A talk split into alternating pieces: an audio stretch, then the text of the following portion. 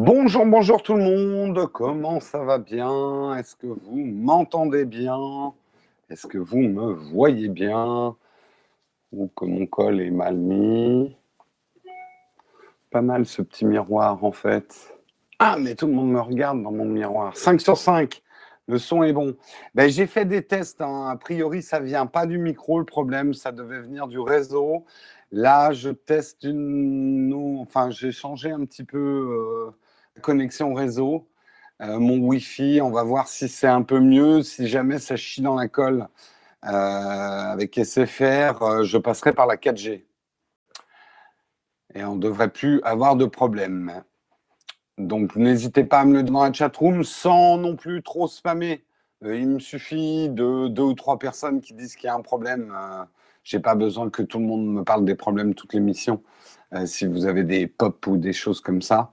Euh, sinon, c'est difficile de lire autre chose.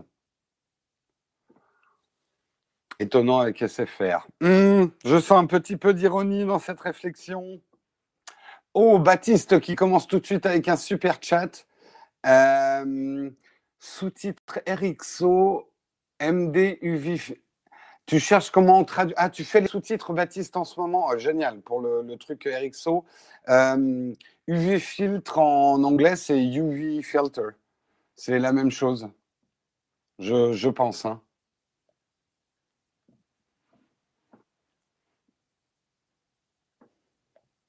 Image bof, son ok. Bon, ça, l'image, on s'en fout à la limite. C'est pas grave.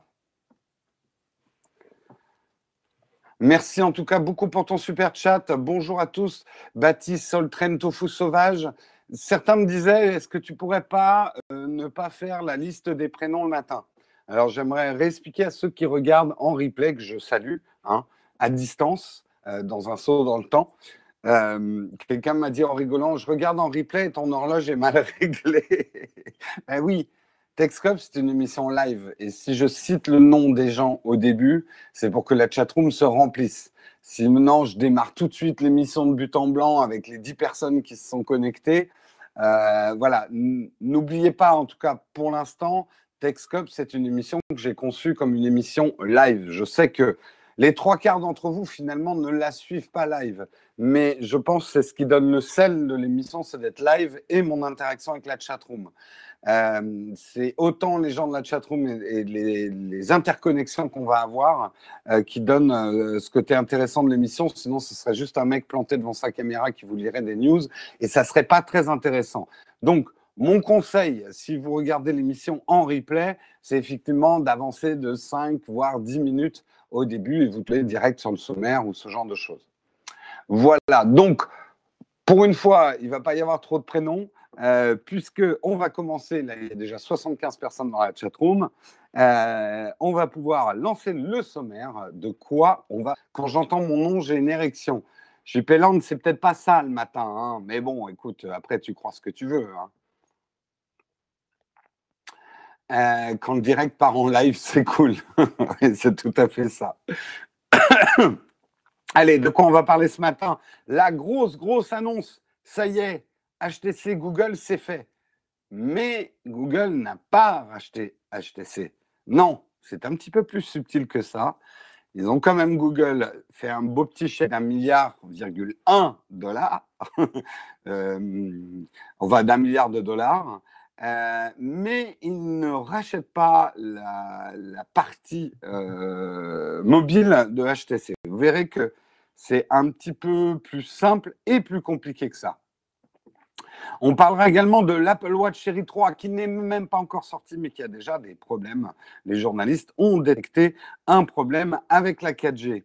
On- Et, Apple, pour le coup, euh, s'est fendu d'une réponse. Donc, ça a l'air d'être un problème avéré. On parlera également de Twitter. Twitter qui va, euh, qui va héberger la première d'un nouveau, euh, d'une nouvelle série télé de la Fox. Euh, c'est pas ça le plus important, mais le plus intéressant, c'est de voir justement le nouveau positionnement de Twitter par rapport à l'audiovisuel. Est-ce que c'est le moyen qu'ils ont trouvé pour sortir de l'ornière et faire qu'on reste plus longtemps sur Twitter? C'est pas bête ce qu'ils font. On en parlera. On parlera également, on reviendra euh, à euh, la, brillante histoire d'Equifax. Hein, je vous en avais parlé, je crois, la semaine dernière ou la semaine d'avant. Euh, un des plus gros, des plus grosses failles de vulnérabilité qui a mis à nu 143 millions d'Américains, les laissant en pâture aux hackers. Eh bien, ça ne leur suffit pas, Equifax. Ou comment rajouter une bourde sur une grosse bourde, eh bien, je vais vous montrer. Ils, font exactement tout ce qu'il ne faut pas faire. Equifax, on en parlera justement tout à l'heure. On parlera également de YouTube, YouTube qui vient de passer un accord inédit pour lutter contre le piratage audiovisuel avec euh, ah merde, euh, l'association française de lutte contre la piraterie audiovisuelle, l'ALPA, euh, l'ALPA et YouTube viennent de signer un accord. Je vous expliquerai un petit peu ce que ça recouvre. Et justement, on continuera sur le piratage, puisqu'on parlera du stream ripping. Le stream ripping, la nouvelle technique qui fait, qui effraie autant l'industrie musicale, qui trempe et qui se fait bifi dessus. Euh, on verra pourquoi. Vilains, les vilains qui font du stream ripping. Et je terminerai sur, et ce dernier article va vous surprendre, excusez-moi, hein, j'ai oublié mon putaclic, je le remets. Le dernier article va vous surprendre parce que je vous apprendrai pourquoi le Galaxy Note 8 se vend si mal en Chine. Et vous allez être très très surpris pourquoi? Hein? Il se vend très très mal, à peine 20 euh, 000 précommandes. Pour la Chine, c'est autant dire qu'il n'y a rien. Quoi. Et pourquoi? Pourquoi? Est-ce qu'ils n'aiment pas le, le Note 8 Bien, nous le verrons en fin d'émission. On dirait un Texcope vintage avec qualité d'image et de son. Bon, alors je refais un test. Euh, comment est-ce que vous me recevez, image et son? C'est surtout le son hein, qui, qui compte.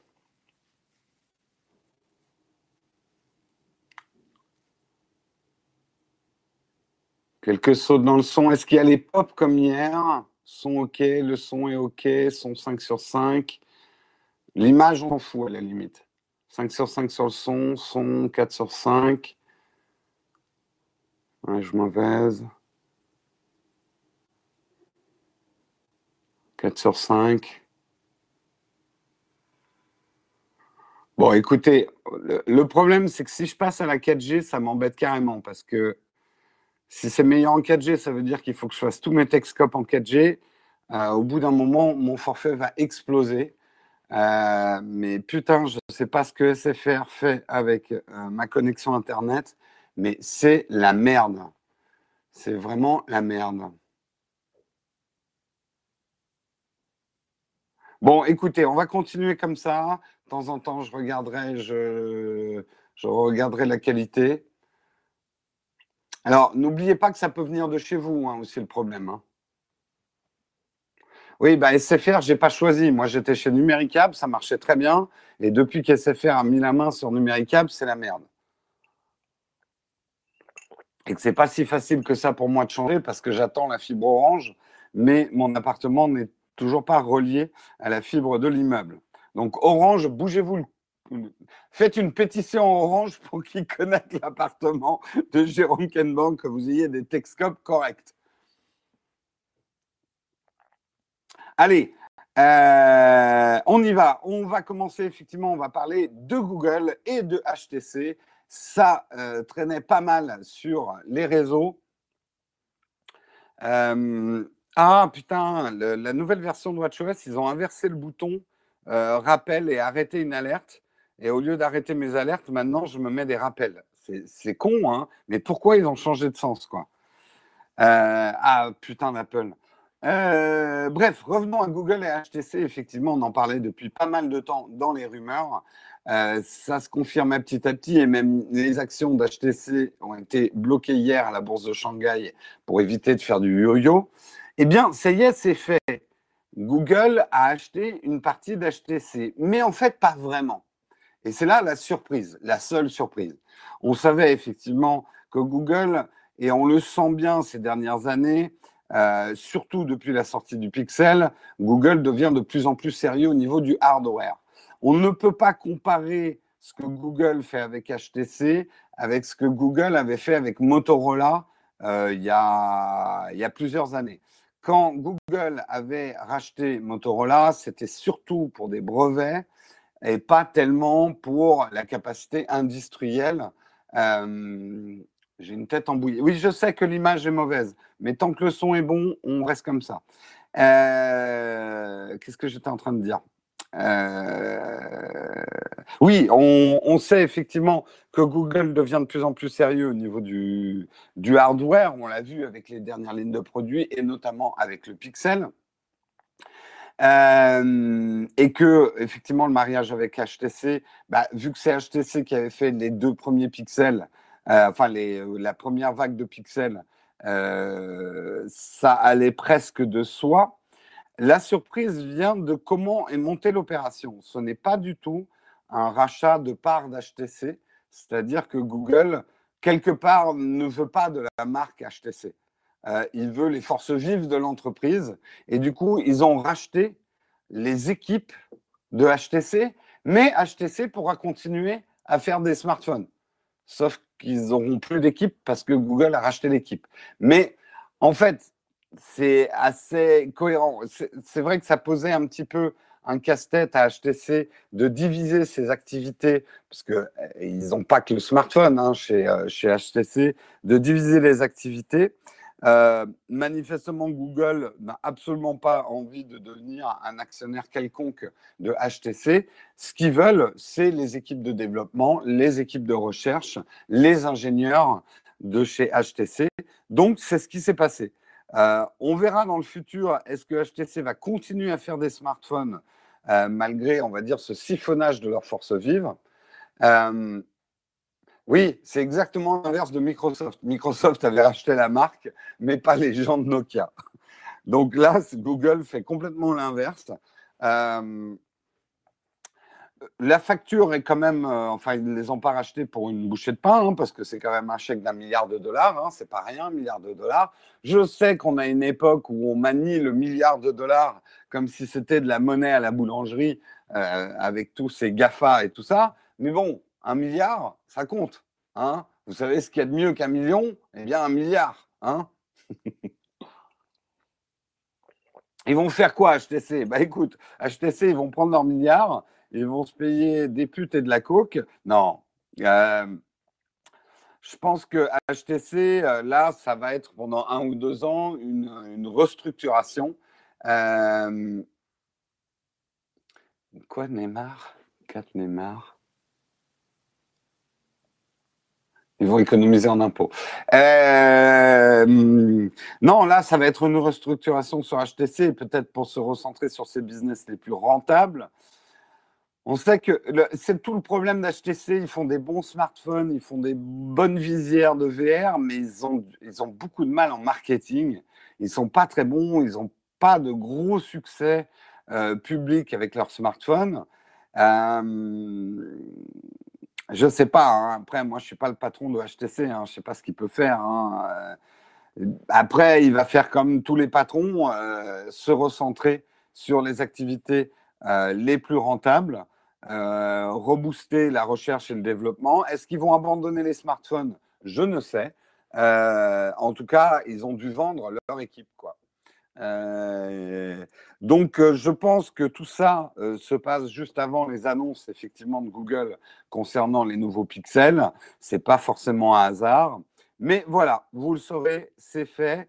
HTC n'a pas été racheté par Google, mais Google a racheté une grosse partie de l'équipe smartphone de HTC, qui maintenant vont pouvoir manger gratuitement à la cantine de Google. HTC va racheter Nowtech pour le marketing. Ouais. Ah, non, je ne sais pas si c'est une OP super rentable. Hein.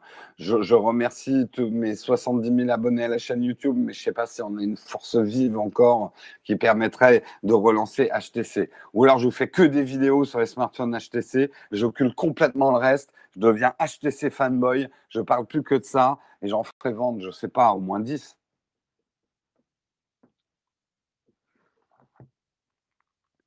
Donc, arrêtez maintenant, c'est à gauche. Putain. Pourquoi ils ont. pourquoi ils ont changé le sens des boutons? Sérieux. Quelle utilité, quoi. Oui, c'est comme mon deal avec Panasonic. Oh merde, je l'ai dit, que Panasonic me donnait plein d'argent pour parler autant dans un appareil photo. tu parles Panasonic, ils me répondent même plus à mes mails, j'arrive plus à me faire prêter du matos. Bande de couillons. Après toute la pub que je vous ai faite. Voilà, on va passer aux petites annonces. Et j'ai une petite annonce et j'ai aussi des petites annonces vachement importantes concernant la chaîne à vous faire.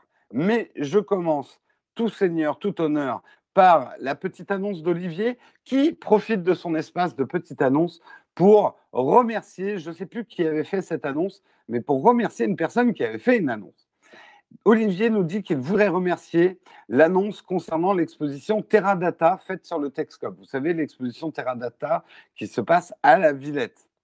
Bonne exposition, un peu longue mais variée. J'ai eu en plus l'agréable surprise d'avoir une place comprise dans le ticket, le planétarium, qui, qui, était a été refait récemment avec des projecteurs laser 8K. Et n'es pas le seul à me dire, beaucoup de gens me disent le planétarium, il est vachement bien euh, maintenant qu'ils ont tout refait et je pense que je vais aller faire un tour, ne serait-ce que pour y faire une sieste.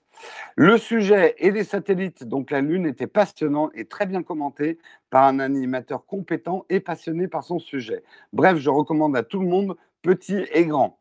Voilà, c'est tout. Bon courage. Merci à toi, Olivier, en tout cas pour ton annonce. Et effectivement, si vous êtes Paris, banlieue parisienne, euh, le planétarium peut être une bonne idée. Alors, j'ai entendu l'autre jour, c'était à la radio, je ne sais plus qui racontait ça.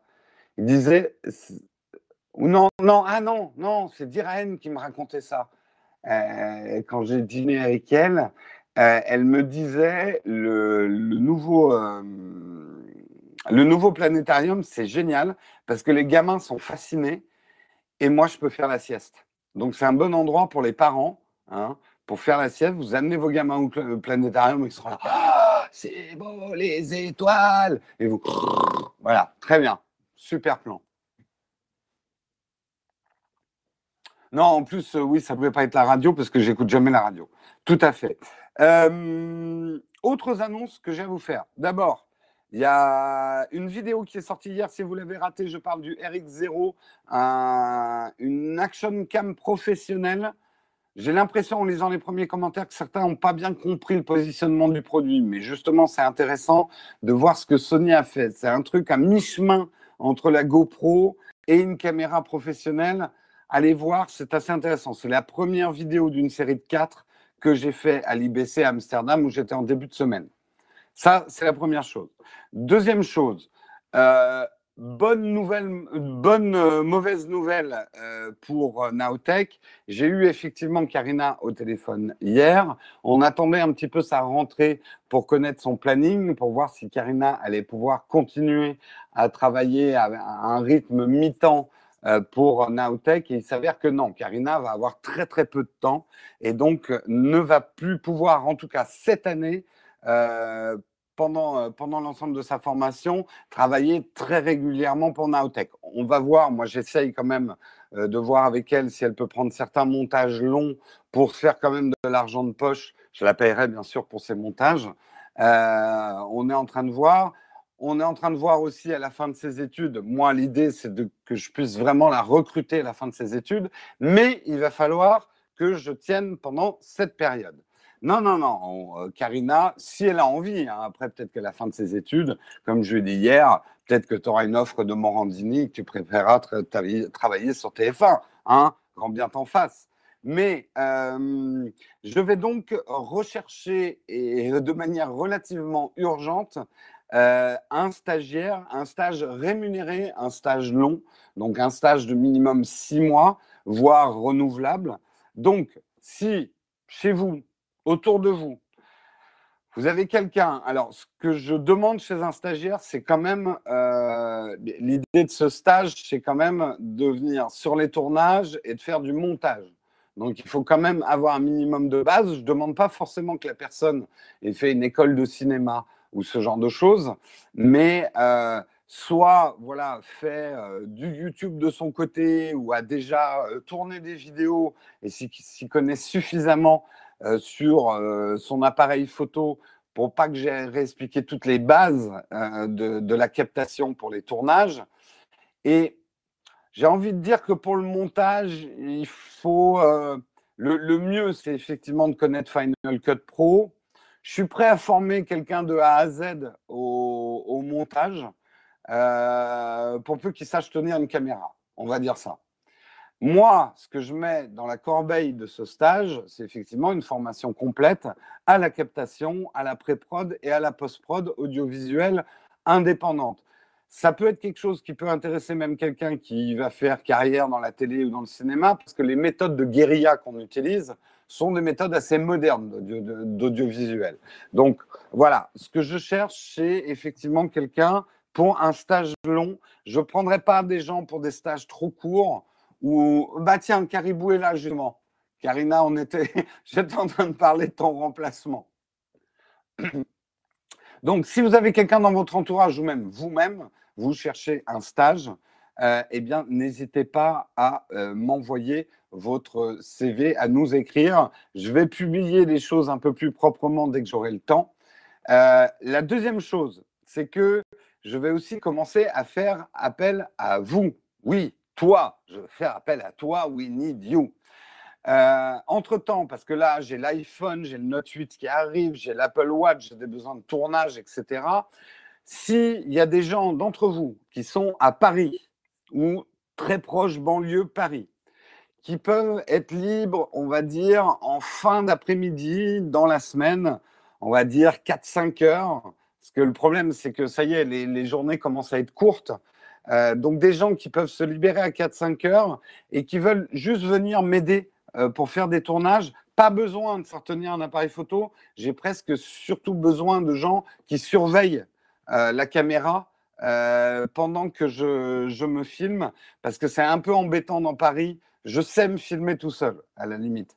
Mais laisser la caméra sur un trépied, me filmer de loin, c'est un, gênant, deux, dangereux. Je risque de perdre la caméra. Donc, si des gens veulent me donner un coup de main, et moi, dans la balance, je leur assurerai quand même une petite formation au tournage, puis on passera un bon moment pour venir tourner une ou deux heures avec moi euh, les soirs.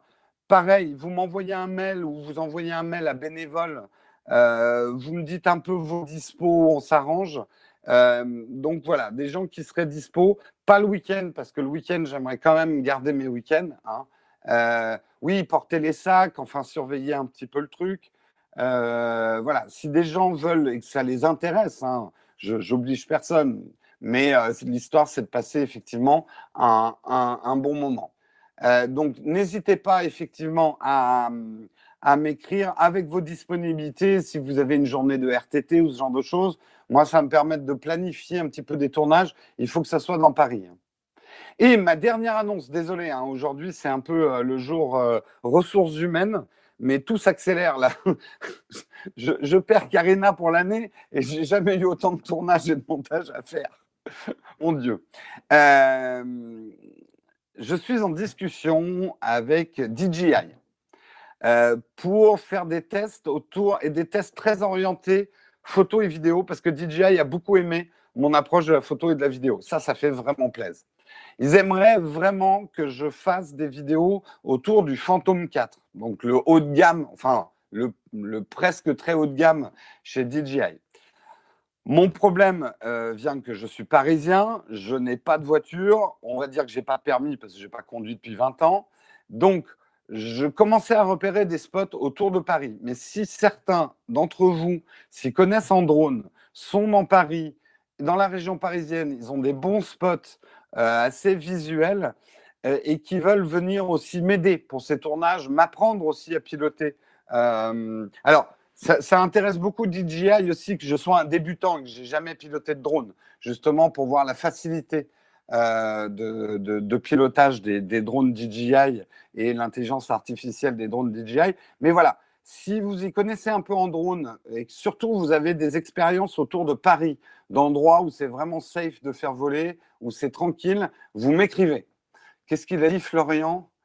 Tu peux me recruter, je suis un mercenaire en prod, j'assurerai ton étalonnage et tout ça. Alors, le truc, Florian, moi, je veux bien te recruter, mais Aujourd'hui, on va être franc, j'ai pas de quoi payer plus qu'un stage rémunéré. Alors, vous connaissez les conventions collectives, vous voyez à peu près euh, ce qu'un stage, comment est rémunéré un stage. Aujourd'hui, je ne peux pas sortir de ça. Je peux éventuellement aller jusqu'à du contrat de qualif, mais là, il faut que je vois avec les aides d'État et ce genre de choses. Euh, mais euh, je, vais être franc, j'ai pas de quoi sortir. Même pour l'instant, je n'ai pas encore de quoi me sortir un, vrai salaire pour moi. Euh, mais je préfère recruter quelqu'un que d'essayer d'assurer mon salaire, parce que je pense, je, veux maintenir le rythme de production de Naotech. Désolé pour cette grande page ressources humaines mais euh, c'est vrai que j'attendais de faire le point avec Karina euh, avant de déclencher tout ça. Mais n'hésitez pas, si vous avez un peu de temps et ça vous amuse. Après, j'ai envie de dire, comme toute partie de jeu vidéo, hein, good luck and have fun, il faut que ça vous amuse. Euh, il faut que, c'est par curiosité, vous venez m'aider ou ce genre de choses.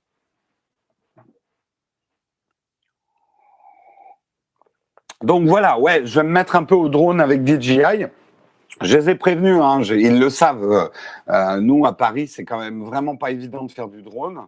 Euh, mais ils aimeraient justement, enfin, ils trouvent que sur YouTube, il n'y a pas assez de gens qui parlent des caméras de drone et qui s'y connaissent un peu en caméra et en photo et qui se concentrent trop sur le vol du drone et pas sur la prise de vue, en fait.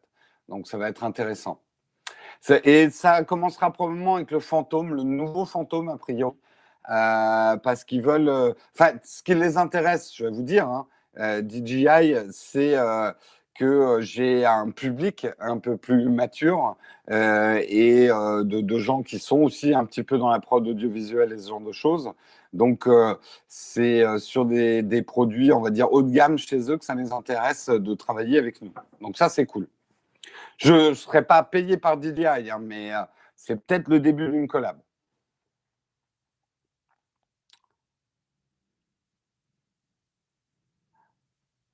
Mettre son propre appareil photo sur son drone. Tu peux, hein, Burno, mais euh, là, c'est des très gros drones. Oui, ils connaissent la chaîne. En fait, j'ai rencontré les gens de DJI euh, au YouTube Space. Ils sont venus faire une démo de leurs produits. Euh, euh, et, on a pas mal discuté, donc euh, bon contact. Mais je vous dis, là, j'ai plein de bons contacts en fait. pareil, à l'IBC, j'ai fait plein de, fait plein de bonnes rencontres. Donc il devrait y avoir des tests pas mal cette année. Allez, on continue l'émission. Encore désolé hein, pour cette grande balle, mais n'hésitez pas, si ça, voilà, pour le stage, n'hésitez pas si vous voulez donner un coup de main. Je vous cacherai pas que j'en ai bien besoin.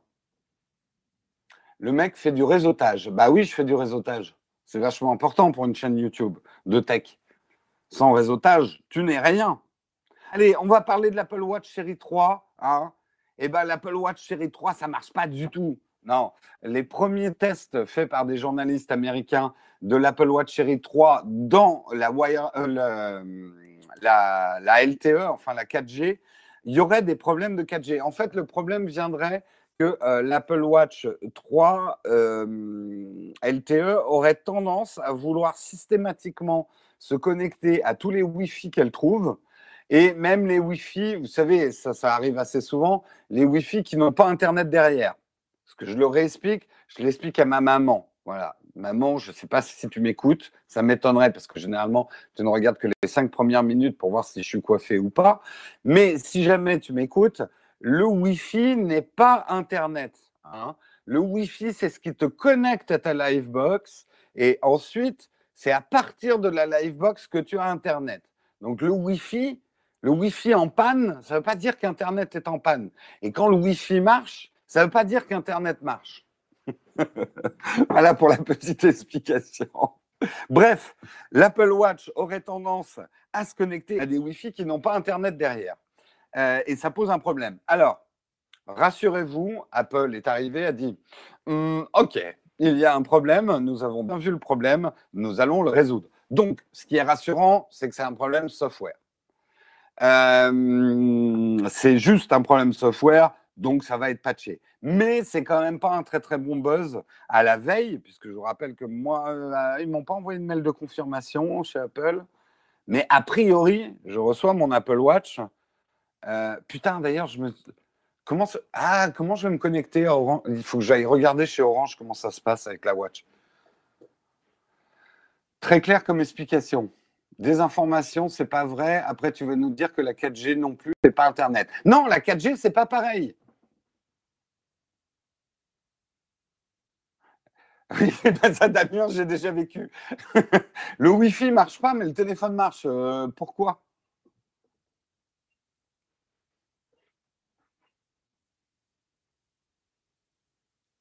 Je compte acheter deux Apple Watch GPS en Suisse. Est-ce une bonne idée? J'ai entendu parler du problème 4G, serait utilisable que dans les pays des chats.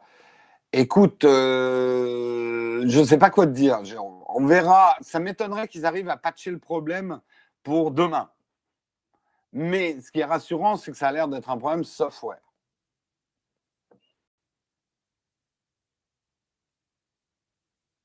Je trouve ça incroyable qu'il faille un abo Orange. Ben oui et non. Euh, le problème, c'est qu'à partir du moment où tu te connectes à du cellulaire, tu es obligé de passer par un opérateur. Euh, et tu consommes du data. Euh, après, moi, les 5 euros à Orange, vous savez qu'aux États-Unis, ils payent 10 dollars par mois hein, pour la même chose. Pour une fois, c'est plutôt. Est-ce que. Écoute, je vais être franc. Tout dépend si le fait qu'elle soit 4G m'apporte vraiment quelque chose par rapport à mon utilisation de la watch. De toute façon, mon, test, ça va être ça. Est-ce que d'avoir une connexion permanente de la watch m'apporte vraiment beaucoup dans l'utilisation quotidienne que j'en ai? Si ce n'est pas le cas, moi, je la revends. Voilà.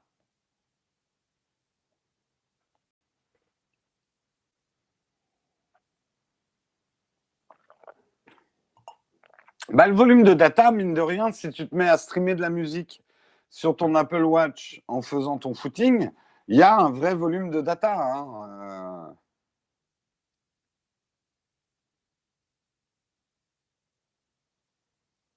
Ce sera uniquement pour le sport, sinon aucun intérêt. Alors oui et non. Moi, je sais que mon Apple Watch m'énerve de temps en temps parce que même si mon téléphone est dans la pièce à côté, elle va moins bien fonctionner parce qu'elle a vraiment besoin du téléphone à côté, quoi et ça me stresse. Donc, euh, je verrai. De toute façon, mon test sera orienté comme ça. N'étant pas un grand sportif, ça permettra de voir effectivement si ça a vraiment un intérêt d'avoir une Apple Watch cellulaire ou pas. Ouais, les appels qui passent par la watch. Si, alors les rares fois où je décroche un appel avec ma watch, je vous dis quand j'ai les deux mains dans le cambouis par exemple, je suis en train de. Quand je suis en tournage, ça m'est déjà arrivé de répondre avec ma watch, mais juste pour dire, je te rappelle dans 10 minutes. Le, temps que je termine ma prise ou ce genre de truc. Ou quand je suis en train de faire euh, la cuisine ou ce genre de truc, j'ai les mains occupées, je décroche, et je vous le dis véridique, je décroche parce que j'ai les mains pleines de bouffe, hein, je suis en train de cuisiner, je décroche avec mon nez, hein, en, en, cliquant avec mon nez sur la watch, et je dis ouais, je te rappelle dans 10 minutes. Mais ça marche très bien, le nez. Hein. On pense jamais au nez. Mais euh, c'était quoi comme plat? Mais je cuisine de tout, moi. Je viens de te convaincre. Bah, eh, toi, Vertige, qui fait de la cuisine, mine de rien, on a c'est hyper chiant de devoir répondre au téléphone, ne serait-ce que pour dire à la personne je te rappelle, euh, parce que quand on est en cuisine, bah, les deux mains elles sont prises, quoi. Il n'y a pas que le nez qui est tactile. Je vois où tu veux aller, Vincent, et je ne te suivrai pas sur ce terrain-là.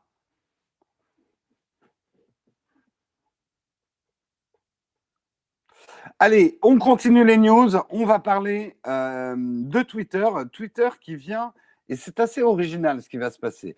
La Fox euh, lance une nouvelle série qui va s'appeler Ghosted, avec des acteurs. Moi, je les connais de visu, mais je connais plus leur nom. Hein, mais ça va vous dire quelque chose. Ça, ça va être les deux acteurs de euh, Ghosted. Désolé pour ceux qui sont en replay, euh, je ne connais pas le nom des acteurs. Euh, en, audio, vous n'allez pas voir la tête des acteurs. Mais c'est pas grave, c'est pas le propos. Une nouvelle série qui va commencer bah, aujourd'hui, le 21 septembre. Et le premier épisode va être lancé en avant-première sur Twitter on va pouvoir le regarder en streaming sur Twitter. Et ça, c'est assez intéressant quand on y réfléchit et qu'on est en train de voir les autres accords que euh, Twitter est en train de faire avec la Fox, avec par exemple les épisodes d'Empire, une série que je ne connais pas, euh, qui vont être diffusés une demi-heure avant la diffusion de la Fox, exclusivement sur Twitter, en streaming. Oui, il y a le mec de Park and Recreation et le mec de The Office, effectivement. Euh, c'est intéressant parce que on le sait hein, que Twitter, ils ont racheté des droits aussi pour des matchs de foot américains et des choses comme ça. Twitter est en train de se positionner euh, et manifestement une certaine efficacité pour les gens de l'audiovisuel, pour une, faire de, l'avant-première en fait et de pouvoir streamer euh, des exclusivités euh, mais c'est pas des extraits de la série, c'est la série entière. Là où c'est vachement intéressant pour Twitter, ça veut dire que le temps de la série, on est captif Twitter. Donc Twitter comme potentiel, comme potentiel euh, nouvel acteur audiovisuel, on le sait, le rachat de Periscope n'a pas été fait par hasard. On sait que Twitter a cette force qui est encore spécifique à Twitter. C'est la force de l'instant. Facebook n'est pas arrivé à battre Twitter sur ce côté instantané. Twitter, ça reste quand même le meilleur moyen pour l'info la plus fraîche, pour regarder les trucs avant tout le monde, euh, d'être le premier à savoir, le premier à avoir, euh, la première réaction. Euh, donc ça, Twitter, c'est quand même une force qu'il a par rapport aux autres réseaux sociaux et ça peut être très intéressant de le creuser avec l'audiovisuel. Pour effectivement euh, les lives, alors moi, mon avis, c'est que la marque Periscope va disparaître petit à petit. On le sait, ça, ça, ça, pue, ça pue ça, quoi. Euh, mais que pour l'instant, euh, Twitter laisse accumuler tout le bad buzz autour de Periscope. C'est vrai que Periscope, ça a une population, c'est un peu. Il y a à boire et à manger. Hein, et je mangerai, je ne boirai pas ce qu'il y a dedans pour la plupart.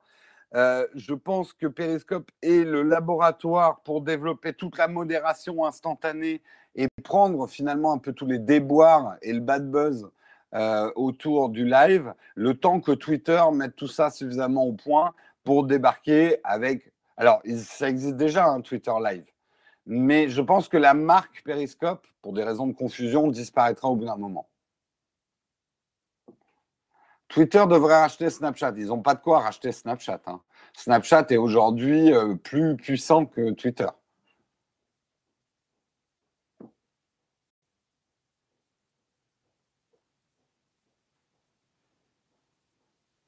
À une époque, il y avait une bonne émission tech sur Periscope. Ouais, il paraît. Il y a des émissions qui ont démarré. Non, mais Periscope, je ne veux pas cracher dessus, loin de là. Périscope, on aurait, nous, on n'aurait pas démarré cette émission que vous regardez sans Périscope. On a fait quasiment plus d'un an, je crois, euh, sur Périscope. Et Périscope, pour certaines choses, est vachement bien. Le problème de Périscope, c'est la population. Comme je vous disais à l'époque, j'avais l'impression de faire une émission de News Tech au milieu d'un bordel turc, quoi. C'était euh, et j'ai rien contre les Turcs et j'ai rien contre les bordels. Enfin, si, j'ai plutôt pas mal de choses contre les bordels. Mais euh, j'ai rien contre les Turcs. C'est juste une expression. Ne vous offusquez pas. Euh, mais voilà, c'était l'ambiance était trop zarbe et, et la clientèle, le, la chatroom avait quand même. Enfin, souvenez-vous, les plus anciens d'entre vous, euh, l'ambiance qu'il y avait dans la chatroom, euh, c'était, c'était pas génial. Hein. C'était pas top. J'avoue que je n'ai pas remis les pieds sur Periscope depuis. Ah oui, en plus, c'était encore. Déjà que quand Marion, elle est toute seule, il y a euh, Super Misogyne et ses copains qui débarquent. Mais alors, sur, sur Periscope, c'était pire, quoi.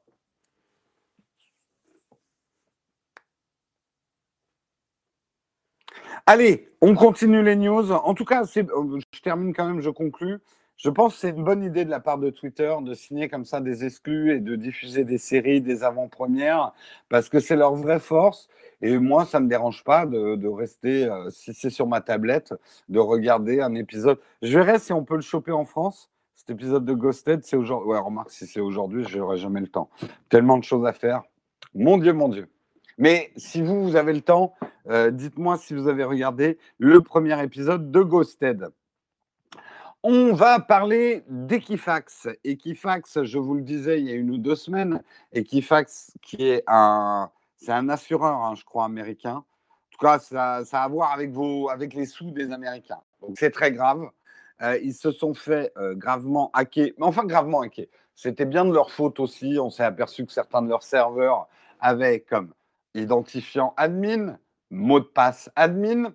Bravo les gars, bravo. Même moi, je n'ai pas fait ça sur mon as. Euh, et que potentiellement, ils ont exposé 143 millions d'Américains au hacking. 143 millions. Je ne vous parle pas de milliers, madame. Je vous parle de millions, 143 millions. Non, mais putain. Bon, on aurait pu se dire, waouh, c'est un gros revers. Mais bon, dans tout mal, il y a un bien. Euh, quand une entreprise subit ce, type de coup du sort, généralement, ça leur permet de faire un bond en avant de 10 ans sur la sécurité informatique et de devenir beaucoup plus performant dans le domaine. Eh ben non, eh ben non, eh ben non. Ce qu'il faut savoir, c'est que euh, Equifax a monté un site pour rassurer les gens qui s'étaient fait hacker. Et ce site s'appelle equifaxsecurity2017.com bonne idée en soi, hein, pour rerouter les gens qui avaient des questions sur est-ce que je me suis fait hacker, est-ce que j'ai perdu mon argent, est-ce que mon Dieu, mon Dieu, mon Dieu, laissez-moi respirer. Donc plutôt une bonne idée, un bon réflexe. Le truc, c'est que, alors j'y connais rien hein, en sécurité informatique, mais a priori, euh, ils, ont, ils, ont, ils ont euh, hébergé ce site avec un SSL euh, réputable, un EV. Alors là, je, vous parle sans connaître. Au lieu, au lieu d'utiliser un système plus sécurisé, ce qui fait qu'un petit malin a monté un autre site qui s'appelle, essayez de vous souvenir de la première URL que je vous ai donnée, et la deuxième, c'est simplement Security Equifax 2017. Oui, security-equifax2017.com. Ça aurait pu s'arrêter là. Bien non. Le mec sur Twitter qui s'occupe du compte Twitter d'Equifax, il a conseillé à plein de gens d'aller euh, trouver les réponses à leurs questions, non pas sur le site officiel, mais sur, euh, le, sur le, le, site de phishing parce que c'était effectivement un site de phishing. Alors, manifestement pas un site de phishing méchant. Le mec qui avait fait ce site, c'était surtout mettre en lumière l'incompétence en sécurité informatique d'Equifax et que vous rentriez vos données et une fois que vous faisiez enter, en gros, vous aviez un truc qui vous, ça vous ricrolait pas, mais c'était pas loin de ça. Euh, genre, ça se moquait de vous. Euh, ah oui, you just got bambulized. Voilà pas mal quand même. Vous reroutez vos clients qui viennent de se faire hacker sur un site de phishing. Là, c'est high score quand même. Et le mec qui s'occupe du Twitter d'Equifax, à mon avis, il va avoir du mal à retrouver du job dans la profession. Hein. Ah, moi, je lui conseille une reconversion dans le macramé, fromage de chèvre, qui se fasse oublier, qui lâche un peu tout ça. De toute façon, hein, euh, dans la vie, dans nos carrières, on atteint tous des seuils de compétences. Je pense que lui, il l'a atteint au moment où il a touché un clavier. Euh, donc, euh, voilà. il sera peut-être très successful. il faut, savoir changer. Il faut faire pivot. Hein? Pas Bernard. Il faut faire pivot. Pivoter. Je suis en grande forme ce matin. Excusez-moi. Hein. Je n'ai pas d'herbe spéciale dans remonter, mais. Bref, Equifax. Ah, déjà, avoir fax dans son nom à notre époque, quand même, franchement, ça fait pas très moderne. Eh, je vous faxe le contrat. Ben ouais, non, mais j'ai pas de fax. Oh, putain, on m'a encore demandé mon fax l'autre jour. Putain, il y a des gens encore qui ont des fax, bordel. Euh, non, mais je plaisante. Euh, je sais que dans pas mal d'entreprises, il y a encore besoin du fax, mais bon. Euh, allez, on continue. On va parler de YouTube. YouTube vient de passer un accord inédit pour lutter contre le piratage audiovisuel. Oh là là, quelle bonne nouvelle. Ça nous intéresse vachement. Bah si, quand même, ça nous intéresse. Hein, parce que euh, ils viennent de signer effectivement, et c'est le ministère de la Culture française euh, qui nous informe qu'un accord a été signé avec l'Association française de lutte contre la piraterie audiovisuelle, l'ALPA, et Google, le propriétaire de la plateforme de partage de vidéos YouTube. Cet accord a été signé sous l'égide du CNC et vise à mieux lutter contre le piratage audiovisuel. Un accord attendu depuis longtemps par les ayants droit. Ces derniers dénonçant un manque à gagner de 1,35 milliard d'euros. Mon Dieu Bon, alors, trions un peu les infos, qu'est-ce qu'il y a de bien et de pas bien là-dedans. Bon, ce qui va se passer, c'est qu'en fait, euh, l'ALPA va avoir accès directement au back-office du Content ID. Vous savez, ce fameux truc qui euh, souvent me fait stresser, qui va analyser la vidéo que vous mettez sur YouTube pour voir si euh, le contenu que vous utilisez n'a pas été déposé par quelqu'un d'autre. Hein C'est comme ça que ça marche.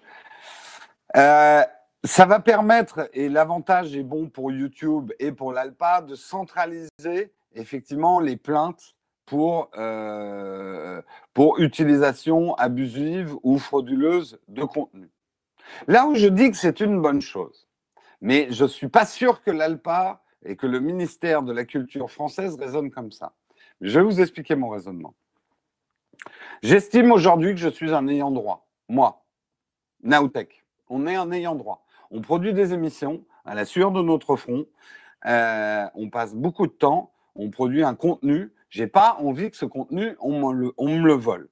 Donc, moi, je veux bien, mais il faut pas que ça soit vieux média, nouveau média, cette histoire. C'est ça qui me fait le plus chier dans ces histoires anti-piratage. C'est qu'on a l'impression qu'il y a deux poids, deux mesures. C'est-à-dire que les anciens médias, euh, les télés et tout ça, elles sont là. Oh, tu m'as piqué 30 secondes de mon émission M6 pour la mettre dans ta vilaine vidéo YouTube, vilain pirate. Eh ben, je vais prendre tous les sous de ta vidéo, euh, salaud. Et derrière, hein, derrière, je vous dis parce que c'est du vécu. Hein, M6 qui m'a piqué des images euh, pour un de leurs reportages, sans même le demander, je les aurais pas fait payer, j'aurais dit oui, je, suis généreux moi comme garçon, mais qui m'a piqué des images pour les mettre dans leur JT en plus. Euh, et je vous dis, j'aurais, euh, j'aurais, de toute façon, je ne vais pas demander de l'argent pour ça, mais voilà, une petite citation, tu mets image Nowtech, voilà, ça te mange pas de pain, quoi, voilà. Et en fait, c'est ce deux poids, deux mesures qui m'énerve dans l'histoire du piratage et du Content ID de YouTube. Donc moi, je veux bien qu'on renforce le Content ID, qu'on donne plus de pouvoir aux ayants droit, mais il ne faut pas que les ayants droit soient uniquement les mecs de la télé et du cinéma. Tout producteur de contenu est un ayant droit. Et moi, je veux, si jamais M6, parce que ça peut aller loin, l'histoire que j'ai eue, M6 diffuse un replay de son JT avec mes images dedans. Euh, euh, je devrais pouvoir récolter tout l'argent de la pub que M6 se fait avec son replay sur YouTube.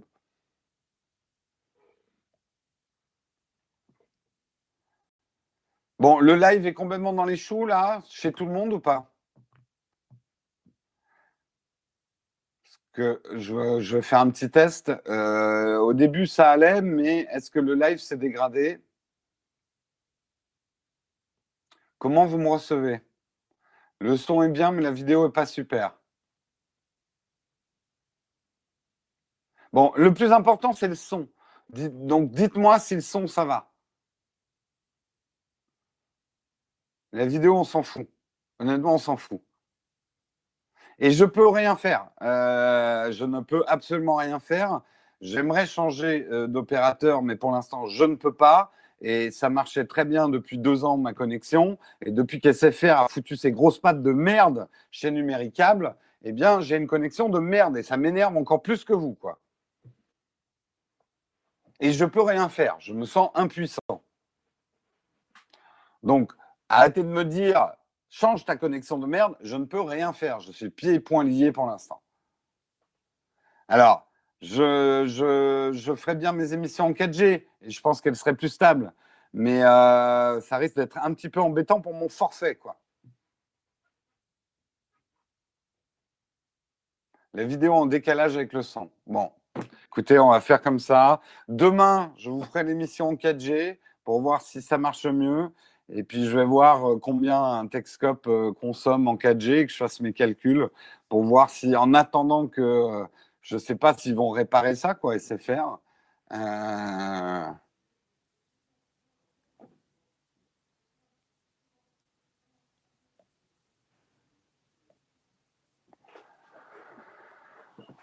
SFR. Non, je ne passerai certainement pas ma 4G chez SFR. Je suis Orange, je suis très bien, je ne veux plus entendre parler d'SFR.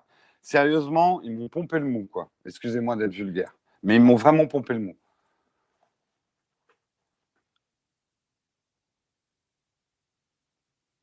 Oui, oui, je sais, hein, Christophe, que si M6 reprend mes, euh, prend mes images et les remet en replay, il y a plus de chances que ça soit mes vidéos qui soient strikées. C'est pour ça, moi, je suis tout à fait pour euh, assainissons le paysage audiovisuel en ayant droit. Quelque part, arrêtons de les voir comme des grands méchants, les ayants droit. Quelqu'un qui a produit du contenu a des droits sur ce contenu. On ne doit pas lui piquer son contenu. OK, mais euh, qu'on arrête de croire que les nouveaux types de contenus ne sont pas des ayants droit. On est autant des ayants droit que vous, messieurs, les ronds de cuir.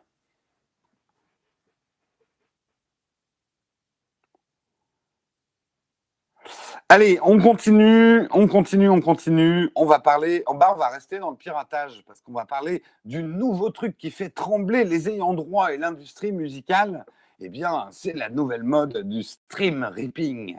Le stream ripping, qu'est-ce que c'est? Bah, C'est tout con. Hein. C'est que maintenant, au lieu d'aller pirater de la musique sur des sites euh, où il y avait les titres en MP3, eh bien, simplement, on fait du ripping euh, sur YouTube ou d'autres services de streaming euh, où on trouve très facilement des titres. Et je ne vais pas vous expliquer comment, hein, mais tout le monde sait comment on fait pour ripper. Alors, c'est vrai que YouTube ne l'autorise pas. vous ne pouvez pas le faire sans un plugin. Voilà. Euh, mais ah tiens, Facebook me dit que c'est l'anniversaire de Patrick Béja, donc n'oubliez pas de souhaiter un bon anniversaire à Patrick Béja aujourd'hui. Euh, Euh, donc euh, voilà, et c'est une tendance qui est inquiétante chez les jeunes, puisque euh, les adolescents entre 13 et 15 ans pratiqueraient de plus en plus effectivement ce stream ripping. Ouais, bah, vous êtes bien gentil, mais ils n'ont pas forcément 10 euros à mettre en moins dans les offres légales. Moi, il m'énerve l'industrie de la musique, parce que franchement, ça va mieux euh, alors, je sais que les revenus ne sont pas aussi hauts que l'époque où vous nous avez enfilé à sec avec du sable, avec des CD. Désolé, je suis très vulgaire, mais euh, avouez-le, l'industrie du, disque, pendant les années 80 et 90, vous nous l'avez mise bien, bien profond. Hein. Euh, ils se sont fait un fric indécent avec les CD. Et parfois sur le dos des artistes aussi. Ils ont construit des empires. Bon, effectivement, le nouveau marché de la musique rapporte quand même beaucoup moins d'argent qu'avant. Il a fallu effectivement que les ayants droit et euh, les majors s'adaptent. Mais aujourd'hui, il y a de moins en moins de piratage de la musique. Euh, il y a de moins en moins de piratage de la musique. Donc, en gros, les consommateurs se remettent à payer la musique. Alors, je sais que c'est jamais assez pour vous. OK. Mais vous préférez quoi? Qu'on se remette tous à pirater? Non, parce qu'il y a un moment, Maurice, il ne faudra pas pousser le bouchon trop loin. Désolé, je suis très militant hein, aujourd'hui. Non, parce que euh, l'article dit d'ailleurs, euh, euh, aujourd'hui, 96% des, des, internautes consomment de la musique de manière légale. Putain, mais vous n'allez pas nous chier une pendule pour le petit pourcentage de jeunes qui n'ont pas de quoi se payer une offre légale et qui prennent quelques titres. Oh là là là là. Franchement, non, mais c'est pas une manière de raisonner très positive. C'est dommage, c'est dommage, vous me décevez, hein, les majors. Encore une fois.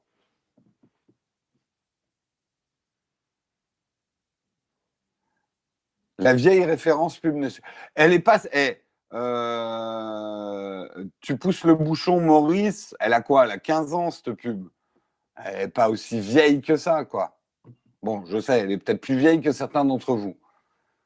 C'était il y a 15 ans, c'était peut-être même il y a 10 ans, non? Tu pousses le bouchon un peu trop loin, Maurice.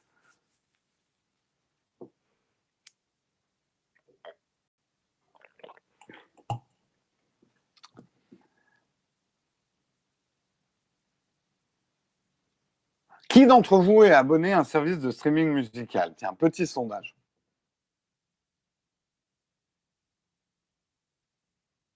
Qui est euh, sur, euh, que ce soit Apple Music, Google Play, euh, Deezer, tout ça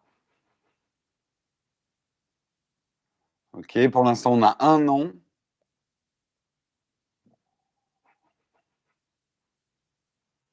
Hors de question, on a deux noms.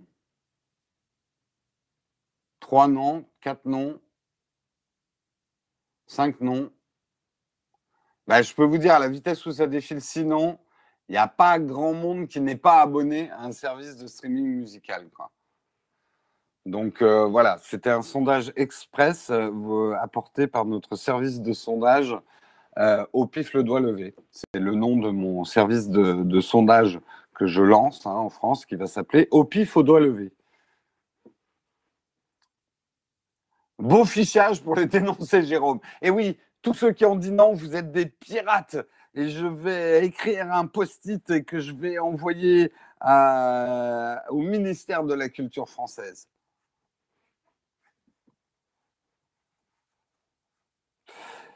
Non, mais voilà, enfin, je ne sais pas si vous êtes d'accord, mais qu'est-ce qu'ils viennent nous prendre la tête avec le piratage alors qu'on pirate plus, quoi? 96%, ça va, vous n'aurez jamais les 100%. D'ailleurs, ça m'inquiéterait à un monde où 100% des gens feraient que les trucs légaux. Il faut des gens qui font des trucs illégaux. Sinon, on ne sait plus ce qui est légal et ce qui est illégal.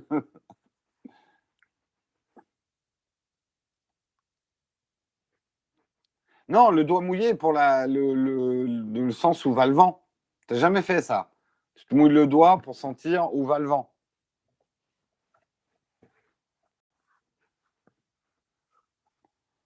On fait des Lego. Oh non, mais arrêtez là avec les jeux. Si la chatroom s'y met aussi, vous devriez plutôt me dire focus, Jérôme, avance dans l'émission, arrête de faire des jeux de mots foireux et des trucs comme ça, quoi. Vous êtes là pour me cadrer la chatroom, je vous rappelle. Sans vous, moi, je pars en sucette, vous le voyez tout le temps. Ça fait depuis les années 2000 que je pirate plus. Moi, euh, je vous l'ai dit, hein, puis je le dis euh, sans embâge, euh, la musique, ça fait très très longtemps effectivement que je ne pirate plus du tout de musique. Au niveau des séries, j'ai plein d'offres légales. Les seuls trucs qui m'arrivent encore de pirater, c'est quand j'y ai pas accès par les offres légales. Mais je suis prêt à payer si j'avais. J'ai pas envie de payer un service juste pour avoir une série qui me manque sur Netflix ou sur Amazon Prime.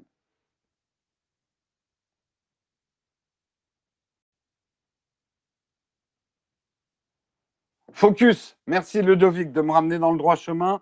Et effectivement, hein, euh, revenons dans le droit chemin et je vais vous expliquer pourquoi le Galaxy Note ne se fait ne, se vend absolument pas bien en Chine il se fait torpiller par la presse chinoise à peine, et vous vous rendez compte, hein, prenez la taille de la Chine.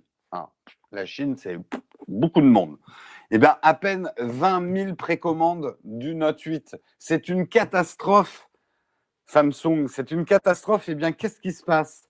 Eh bien, vous qui dites qu'on devrait faire une émission tech sans jamais parler politique et géopolitique, encore un article pour le démentir. En fait, ça viendrait des nouveaux sentiments anti-sud-coréens qui sont dans la population chinoise. Pourquoi? Vous êtes peut-être au courant, hein, si vous regardez un peu les news, qu'il y a un fond de tension en ce moment euh, entre la Corée du Nord, la Corée du Sud, la Corée du Nord et le reste du monde. La Chine qui dit ouais, on n'est pas tant que ça derrière la Corée du Nord parce que le mec avec sa coupe de cheveux bizarre, il est un peu tarbé, mais euh, en même temps, voilà, c'est un peu notre zone d'influence, donc venez pas nous faire chier. Euh, et on n'aime pas du tout que, sous prétexte de crise internationale, les Américains viennent monter leurs missiles antibalistiques en Corée du Sud. Ça, ça nous plaît pas du tout, nous Chinois, parce que bah, c'est la porte à côté. Hein. Euh, un missile s'égare et Pékin explose. Euh, donc, je devrais faire une émission sur les géopolitiques. ça serait, je, pense que ça serait intéressant. Donc en fait, eh bien, la presse chinoise tech, elle est furieuse, elle est furieuse, et du coup, ils s'en prennent aux intérêts euh, sud-coréens. Et les intérêts sud-coréens, bah, bien sûr, c'est Samsung. Donc, le Note 8, ils font des articles en disant que le Note 8, c'est de la merde, ça marche pas, mais tout ça parce qu'ils ont la haine contre la Corée du Sud. C'est pas bien, c'est pas bien, messieurs les Chinois, de raisonner comme ça. On devrait être au-dessus. Hein. La tech ne devrait pas avoir de frontières et ne pas être impliquée dans des problèmes géopolitiques. Mais bien sûr que ça va l'être. C'était 2001, euh, Lucas et son poisson rouge Maurice D'accord.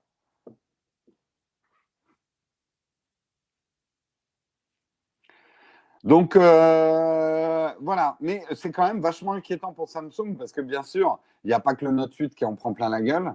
Euh, tout, mais d'une manière générale, toutes les, il parle aussi d'une chaîne de magasins en Chine qui euh, vient, enfin dont la maison mère est en Corée du Sud, qui s'appelle Lotmart, qui se fait boycotter aussi. LG aussi, qui est sud-coréen, Hyundai. Bref, toutes ces marques coréennes se font un peu, euh, passent un sale quart d'heure en Chine. Donc, euh, difficile, difficile. Comme quoi, le géopolitique te rattrape. Il n'y a pas de sentiment anti-chinois dans la population chinoise.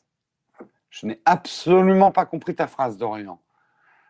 À moins qu'après, ils, ne s'aiment peut-être pas eux-mêmes, hein, mais ça, il faudrait beaucoup de psychiatres à ce moment-là en Chine.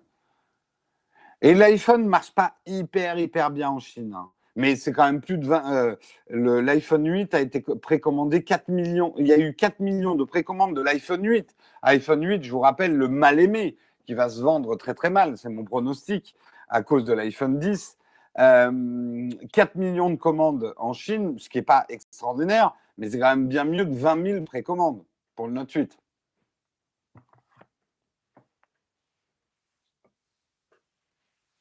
Et c'est reparti après la haine anti-russe, la, haine anti-chinoise. Et oui, on est comme ça dans Texcope, on déteste le monde entier.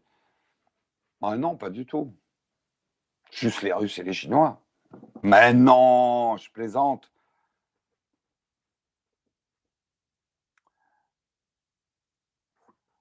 Toi qui attendais ce Note 8, ah, t'es déçu du Note 8 alors moi, putain, ah oui, putain, il faut que je réécrive. Il faut que Samsung me l'envoie une note suite. J'avais dit que je le testerais. J'ai tellement de smartphones qui arrivent, je ne vais jamais trouver le temps de les tester. Go Q&A, merci. Putain, Ludovic, là, aujourd'hui, il est le fouet, quoi. Euh, allez, Jérôme, arrête de disperser. Tu as raison.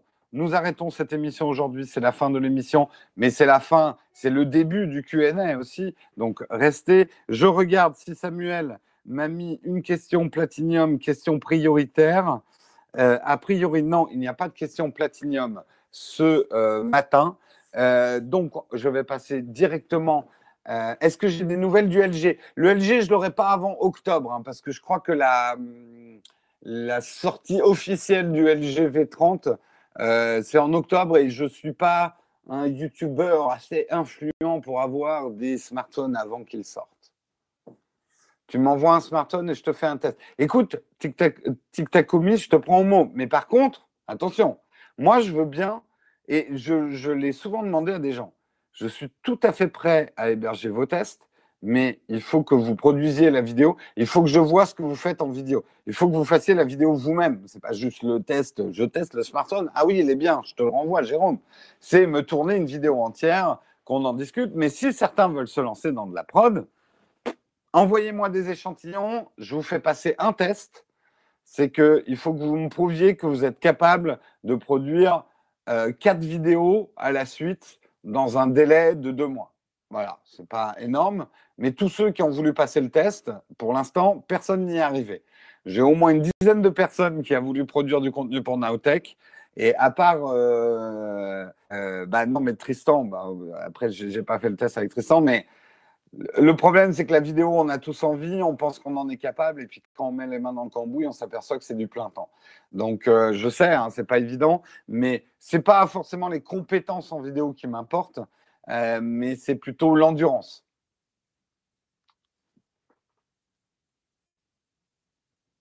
Ah, il y a une question Platinium d'Alexis. Je ne l'avais pas vue. tu viens de me la mettre? La question d'Alexis. Je, je regarde. Une seconde, je refresh. Mais je la vois pas. Tu me l'as mis dans le flipboard? Alexis, ça y est, je la vois. Ah oui, elle s'est placée une mauvaise page. Je la vois, Samuel. Alors, question platinium de Alexis. Bonjour, je voudrais savoir si le Lumix G7 était toujours intéressant en photo ou si les technologies de 2007 l'avaient rendu obsolète, quel est ton avis? J'avoue posséder un réflexe Canon 650D avec trois objectifs. Le changement est-il intéressant? Hmm. Alors, je vais répondre en deux temps. Le G7 reste super, à mon avis, le meilleur rapport qualité-prix de cette, cette année. Il est vraiment pas cher le G7 et il reste tout à fait solide, tout à fait valable. Euh, il n'est pas du tout obsolète, hein, le G7. Ça, c'est la première chose. Ensuite, tu me dis que tu as un 650 avec trois objectifs. Ça dépend complètement des objectifs que tu as. Si tu as des objectifs prime qui coûtent très cher, c'est un peu délicat de changer parce que tu ne vas pas pouvoir monter ces objectifs sur le G7 à moins d'acheter un Metabone qui lui-même vaut 500 euros.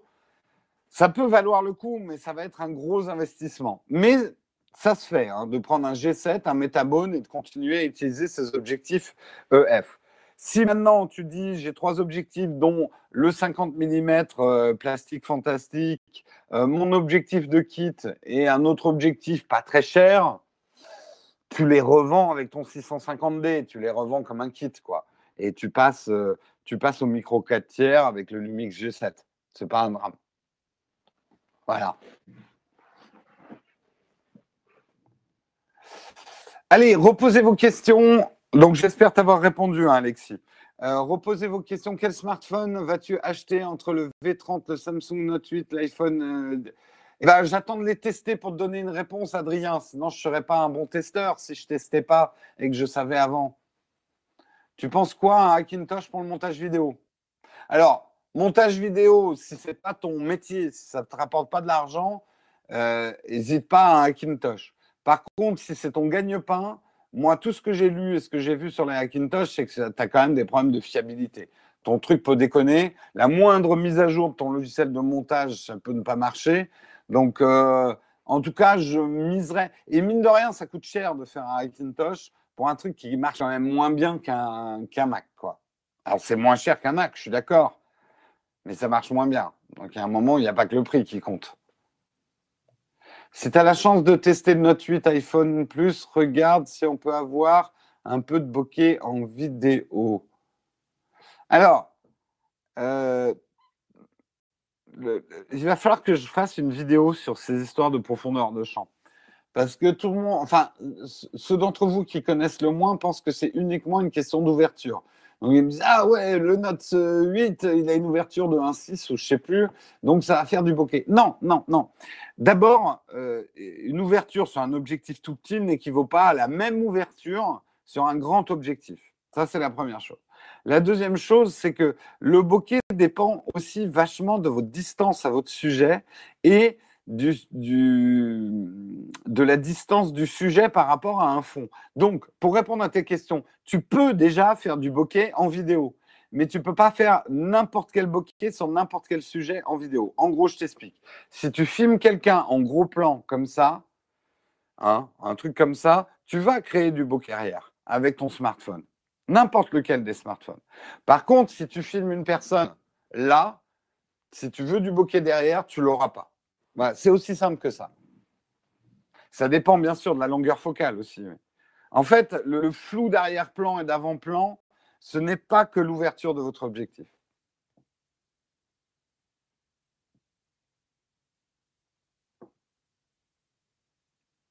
Tu as acheté le micro Rode, tu as des souffles et prise de vue de ton. Alors, Victorious Big, euh, il y a une chose importante à comprendre sur les micros et les appareils photo. Et là, il faut que tu te renseignes sur ton appareil.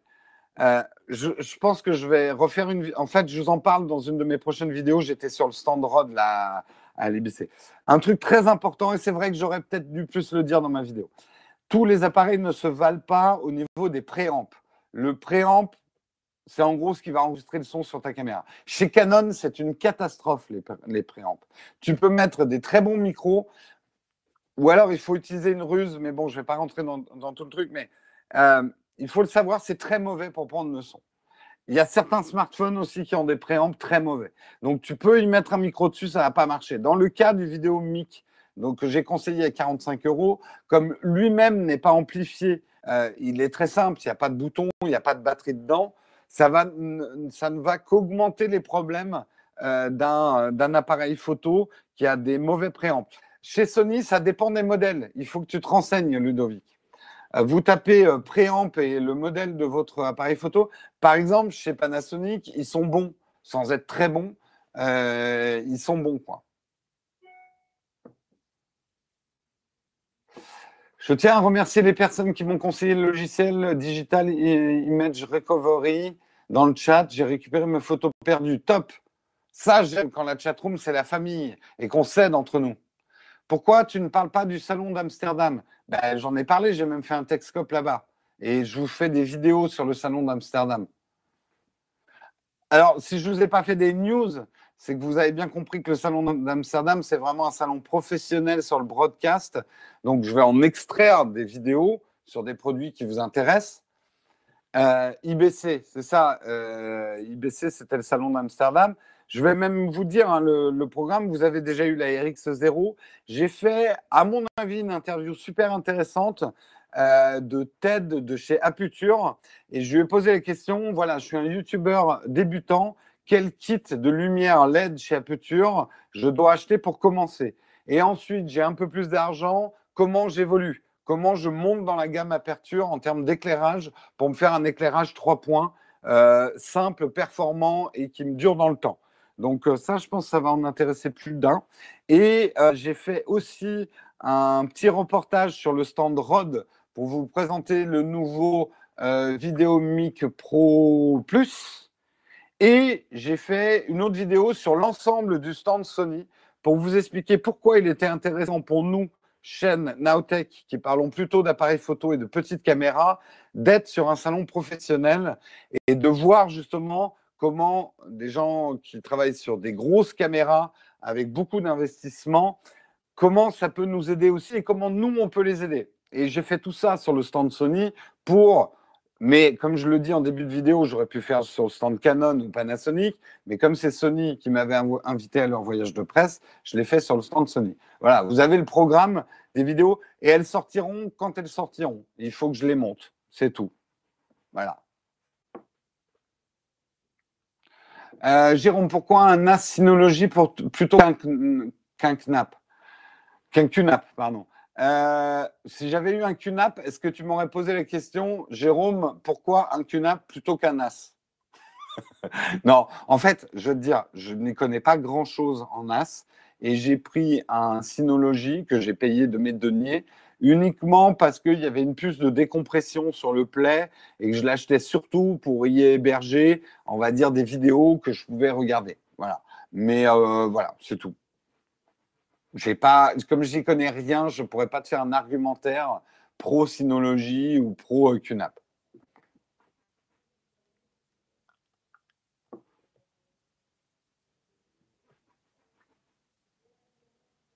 Ah, tu dois faire un choix d'achat. Ben, euh, Cédric de Geeking s'y connaît bien plus en NAS. Enfin, il y a des gens qui s'y connaissent bien plus en NAS.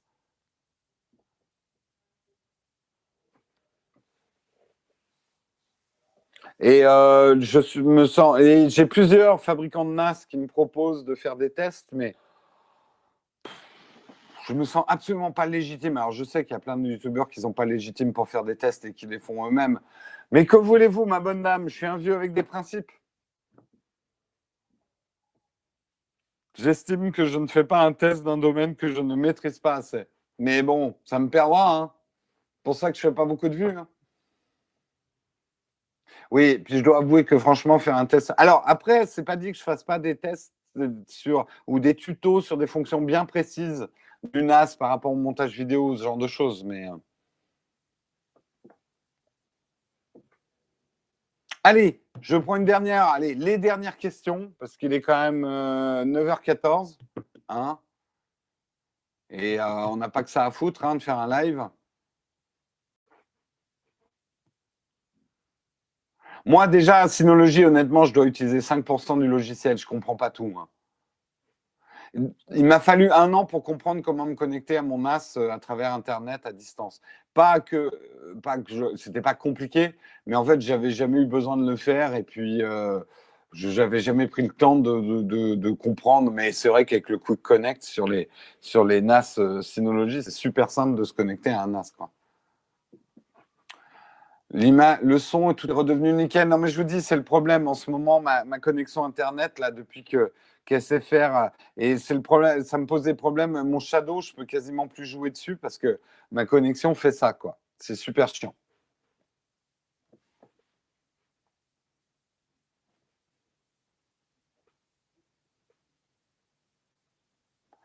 Le sens de la vie, c'est 42. Tout le monde le sait. Non, je sais qu'SFR, c'est pas bien. Mais moi, j'ai jamais été SFR, j'étais numéricable. Et je ne vois pas pourquoi SFR vient me péter les couilles maintenant et qu'ils ont mis les mains dans les fils, quoi.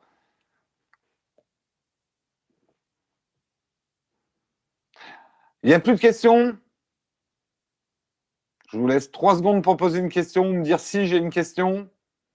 Un, deux, trois. Ok, plus de questions, on arrête là. Je suis engagé quand avec SFR C'est pas une question d'engagement, c'est que j'ai pas envie de me réengager avec un autre opérateur en attendant que la fibre orange soit tirée chez moi. Je veux la fibre orange. C'est, je ne veux pas faire de la pub à orange, mais aujourd'hui, c'est la seule fibre qui m'irait vraiment. Euh, une vraie fibre, euh, une vraie fibre à l'appartement. Euh, et, pour l'instant, elle n'est pas tirée à mon appartement, elle est tirée à mon immeuble, mais ils attendent le truc syndic, blablabla. Et j'ai pas envie de m'engager ailleurs en attendant, parce que ça va peut-être être, l'affaire de 2-3 mois, quoi, la, fibre orange. Non, c'est pas une question de loi, là, c'est une question de hardware, de physique. Je ne peux pas avoir la fibre orange tant qu'ils n'ont pas tiré la fibre dans mon appart. Ils l'ont tirée dans l'immeuble, mais pas dans l'appart. Et ils ne la tirent pas dans l'appart tant qu'il n'y a pas eu une décision du syndic ou je sais pas quoi. Regarde la série Startup sur. Ah oui, tiens, je me demandais si c'était bien la série Startup sur Amazon Prime. Mais je jetterai un œil si, j'ai le temps dans une autre vie où je vais me cloner pour regarder des séries. Ah non, mais je sais qu'en termes de fibre orange, c'est excellent. Euh, ça coûte un rein, mais c'est excellent. Euh, mais aujourd'hui, euh, je suis prêt à payer un rein pour avoir une bonne connexion. C'est quand même mon, enfin, voilà, c'est mon boulot. Et ça me fait chier de, que vous ayez des mauvais Texcopes à cause d'une connexion de merde, quoi. Ça me saoule. Et pourquoi je parle comme une personne du Sud? Je n'en sais rien du tout. Et sur ce, je vous souhaite une excellente journée. Et j'ai l'impression de parler comme Charles Pasqua. Et on se retrouve, et je ne peux plus m'en débarrasser. cool. Et on se retrouve demain pour un Texcope. Je le ferai en 4G pour que vous ayez au moins un bon Texcope cette semaine en termes de connexion. Ciao tout le monde